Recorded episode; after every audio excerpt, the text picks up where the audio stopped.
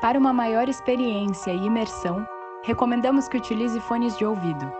Bom episódio!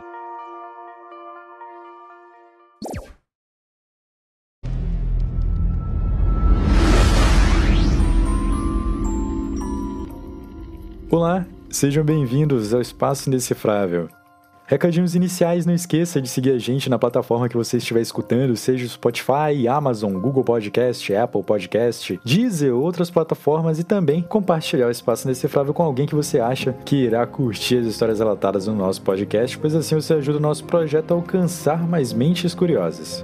Iremos aproveitar essa parte para dar alguns outros recados e fazer a leitura dos comentários dos nossos queridos ouvintes indecifráveis. Então, caso você queira ir direto para o episódio, você pode pular para 6 minutos e 8 segundos perdidos no espaço-tempo. Gostaríamos de agradecer aos nossos oito apoiadores: o Rodrigo Teixeira, o Nicasso da Silva, o Renan Morim, a Francisca Matos, a Eduarda Guimarães, a Camila Gutierrez, o Renato Amorim e o Eduardo Silva, que são os nossos apoiadores indecifráveis e que estão contribuindo com a vida do nosso projeto. Obrigado, galera. Também gostaríamos de agradecer ao Bruno Frazão, que está agora nos auxiliando nas nossas redes sociais e nos ajudando com as interações. Então, obrigadão, Bruno, pela força. E você também que está aí do outro lado, gosta do nosso podcast, quer quer que ele continue, você pode nos ajudar com um real ou mais, e com esse apoio que você pode nos dar, nós podemos criar mais conteúdos, melhorar a qualidade do nosso podcast, comprarmos mais equipamentos, aumentar né, os episódios. Muita gente comenta que quer episódios maiores, então se você nos ajudar, nós conseguimos fazer isso também, né? E além de, de nos ajudar, você também terá benefícios como ter seu nome falado aqui pela gente, ganhar conteúdos exclusivos, participar do nosso grupo fechado no Telegram, vai poder participar de sorteios internos e também vai ter acesso né, aos episódios com antecedência. Tudo isso e muito mais você pode ganhar nos ajudando no Apoia-se ou pelo PicPay. Os links estarão na descrição desse episódio.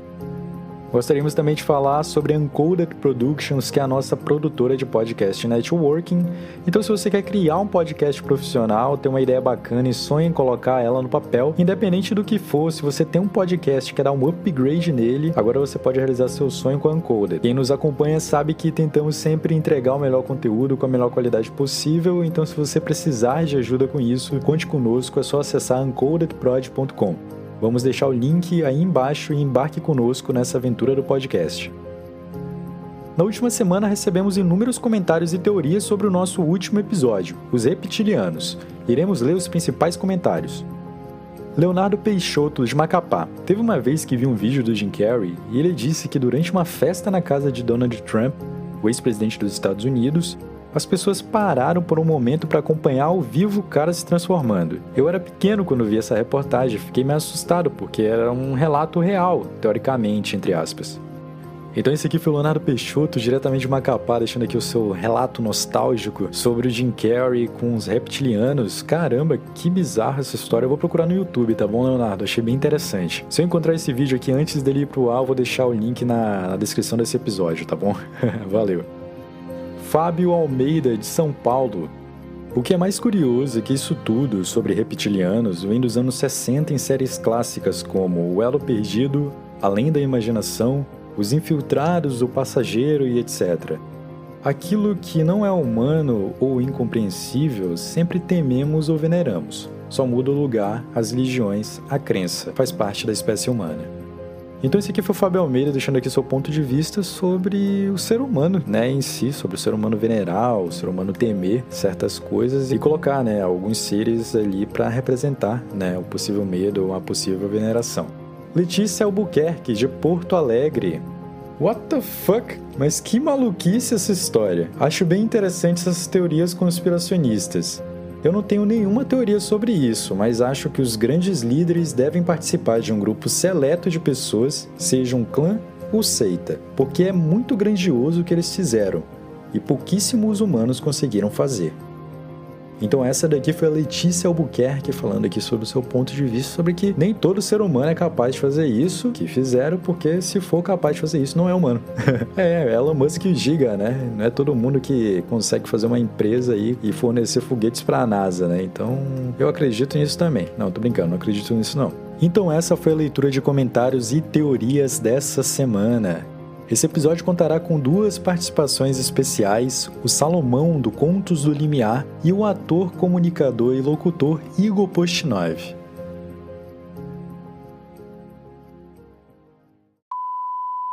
Atenção! Esse episódio relata acontecimentos que podem ser fortes e perturbadores para algumas pessoas.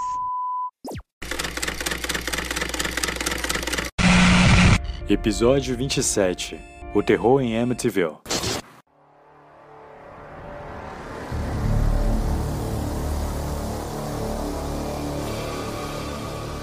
Meio da madrugada, as vozes voltaram a atormentá-lo. Mate, mate todos eles. Mate a sua família. Carregou o rifle. Primeiro, foi até o quarto dos seus pais, Ronald e Louise, e disparou duas vezes em cada um. O som dos tiros cortou o silêncio da noite, mas estranhamente, ninguém acordou. Todos permaneceram no mais profundo sono. Recarregou a arma e rapidamente foi até o quarto onde dormia Mark, de 12 anos, e John, de apenas 9. Não conseguia parar, apenas obedecia. Foi ao quarto de Alison, de 13 anos, e sem hesitar, disparou naquele jovem e inocente rosto. Por último, visitou o quarto de Down, de 18 anos, e desferiu o último tiro daquela noite. Essa foi uma das versões dadas por Ronald Joseph DeFell Jr., apelidado de Butch, que aos 23 anos assassinou toda a sua família. O caso aconteceu no dia 13 de novembro de 1974, na 112 Ocean Avenue, no vilarejo de Amityville, em Nova York. Mas será que foi isso mesmo que aconteceu? Bem-vindo ao espaço indecifrável. E este é o terror é Amityville.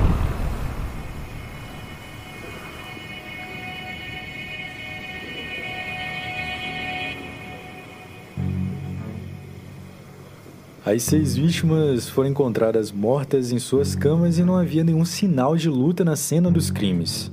Além disso, as necrópsias realizadas nos corpos não revelaram a presença de qualquer sedativo nos organismos dos integrantes da família, e Butch foi a única pessoa condenada. Os investigadores da época concluíram que a família estava dormindo no momento em que os assassinatos aconteceram. DeFeo was convicted by a jury for six counts of murder and sentenced to six consecutive life terms, which he is still serving at the Sullivan Correctional Facility in New York. There is still a theory that a second killer was also present, but never caught. Entretanto, como Butch teria conseguido balear seus pais e quatro irmãos sem que ninguém na casa acordasse com os tiros e a matança? Teria ele contado com uma ajuda sobrenatural no fim das contas? Butch fez várias confissões ao longo dos anos, e a mais consistente aconteceu no final do ano 2000. Durante uma entrevista com Rick Osuna, autor de um livro sobre os assassinatos. Segundo Butch, seu pai era extremamente abusivo com a família, e Dan, a irmã de 18 anos, foi quem teve a ideia de matar os pais.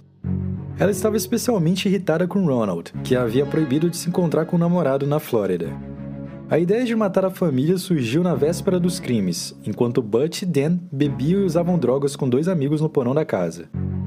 O rapaz disse que primeiro se negou a participar, mas acabou cedendo, e a dupla convidou o par de cúmplices para participar do massacre. Então, enquanto um dos amigos ficou de guarda, o trio começou a matança por Ronald e Louise, que se encontravam na cama quando foram surpreendidos pelos tiros. Originalmente, o plano era assassinar apenas o casal e levar os irmãos à casa das avós no Brooklyn, mas a coisa acabou saindo do controle. De acordo com Butch, o amigo que estava com ele, Dan, se desesperou e fugiu do local, e enquanto ele foi atrás do jovem, sua irmã saiu matando o resto da família. Dan teria decidido assassinar as crianças para eliminar testemunhas e evitar possíveis ameaças. Segundo ele, ela forçou Mark e John a deitar de bruços antes de atirar e matou Allison com um tiro no rosto. Quando Butch retornou à casa e se deparou com a cena, ele e Dan se envolveram em uma calorosa discussão, que culminou em uma luta pelo rifle que ela empunhava. A moça desmaiou e, enquanto estava inconsciente em sua cama, Butch posicionou a arma em sua cabeça e disparou.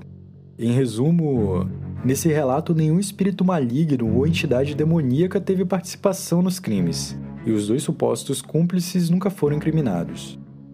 Depois de ser preso, Butch perdeu o direito de herdar a residência da família.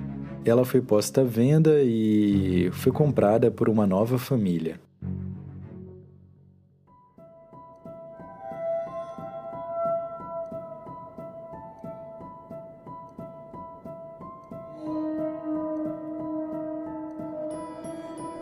Uma nova família, a família Lutz, começou a morar na casa em Amityville. Durante o tempo em que estiveram lá, eles testemunharam aparições de figuras demoníacas. Ouviram vozes de espíritos malignos. Encontraram crucifixos invertidos pelos cômodos. Presenciaram um sem fim de atividades sobrenaturais e afirmaram ver uma gosma verde escorrendo pelas paredes. Os novos moradores, aterrorizados, decidiram abandonar o local apenas quatro semanas após terem ocupado a residência.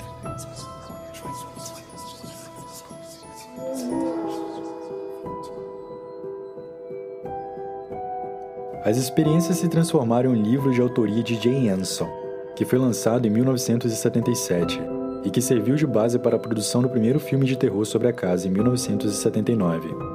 No entanto, especialistas que investigaram o local e avaliaram as informações relatadas tanto pela família como nos arquivos policiais não encontraram nenhuma explicação razoável para os fenômenos. What kind of things, George, happened physically? What were some of the things that happened that scared you? Well, at first, just moving into the house was fine. It's a lovely house. Yeah. And we enjoyed moving in. Uh, Kathy's hand had been touched by something that we discussed and couldn't explain. It was just something unseen. Within. I mean, this is in the daylight, or was it? Yes, It was during the day. Right. Okay. We also had uh, hordes of flies that would appear within two rooms, and no matter how many times we would kill. George and Kathleen Lutz are with us this morning to talk about what happened during those 28 days in Amityville. Os Lutz mantiveram a versão de que suas experiências eram reais durante anos. Período esse que no qual eles ganharam uma verdadeira fortuna pelos direitos sobre a história e os filmes baseados no caso.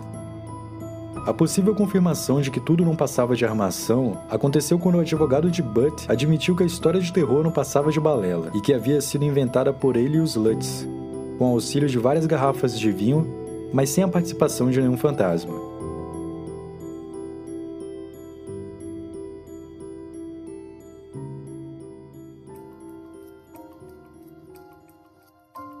Será que esses acontecimentos foram realmente frutos de uma criatividade de pessoas alcoolizadas que moravam na casa? Ou essas inconsistências acabam revelando a possibilidade de um segredo oculto? Isso talvez nunca saberemos. Mas e você? Qual a sua teoria? Manda pra gente uma mensagem no nosso Instagram, arroba Espaço Indecifrável. Quem sabe sua mensagem poderá aparecer aqui no nosso próximo episódio. Gostaríamos de agradecer a participação do Salomão do Contos do Limiar. Deixaremos o link do podcast dele aqui, que fez essa introdução bacana aqui pra gente. E também a participação do Igor Postinov, que ele é ator, locutor e comunicador. Também deixaremos aqui na descrição o Instagram dele. Caso você precise ou conheça alguém que precisa também de um trabalho de locução, então você já sabe com quem contar, com quem contatar, tá bom? Obrigado pela participação, tá bom, rapazes? Lembrando que os nossos episódios são quinzenais. Eu me chamo Karim Matos e eu te vejo em breve. Idealização, narração e roteiro adaptado: Karim Matos. Edição, produção: Sérgio Lucas. E essa voz sou eu, Gabriela Adams.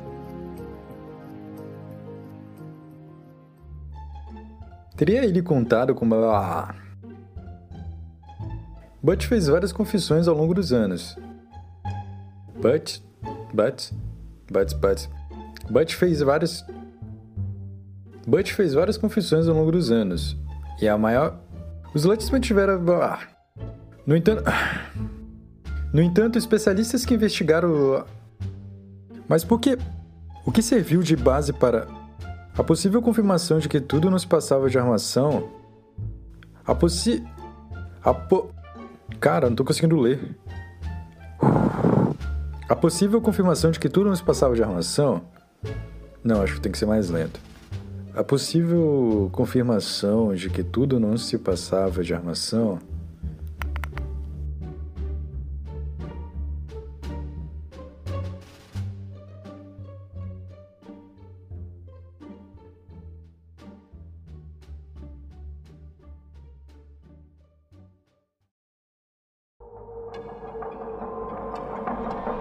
Esse foi um podcast Uncoder.